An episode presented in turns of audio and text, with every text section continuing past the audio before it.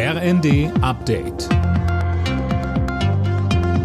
Stündlich neu. Auf den Punkt informiert. Ich bin André Glatzel. Guten Abend. Nach den schlechten PISA-Ergebnissen für Deutschland fordern Bildungspolitiker parteiübergreifend Konsequenzen. Man dürfe so ein Debakel nicht achselzuckend hinnehmen, heißt es aus der CDU. Die Berliner Bildungssenatorin Katharina Günther Wünsch fordert erstmal einen realistischen Blick auf die Probleme. Das bedeutet, dass wir nicht alle Herausforderungen, vor denen wir jetzt stehen, von heute auf morgen lösen können.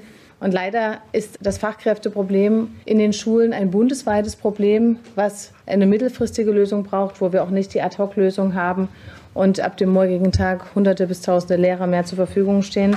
Denn gewisse Veränderungen benötigen Zeit und Planung, aber sie müssen angegangen werden. Der deutsche Aktienindex hat am Nachmittag einen neuen Höchststand erreicht. Der DAX kletterte auf 16.533 Punkte. Ein Grund dafür ist die schwächer werdende Inflation in der Eurozone, aber auch die Hoffnung auf sinkende Zinsen haben die Kurse beflügelt. Das Winterwetter sorgt vor allem in Süddeutschland weiter für Probleme. Am Münchner Flughafen mussten bis zum Mittag wegen Eisregens alle Starts und Landungen gestrichen werden. Auch der Zugverkehr ist im Süden weiter eingeschränkt. Die Deutsche Bahn rät, geplante Reisen zu verschieben.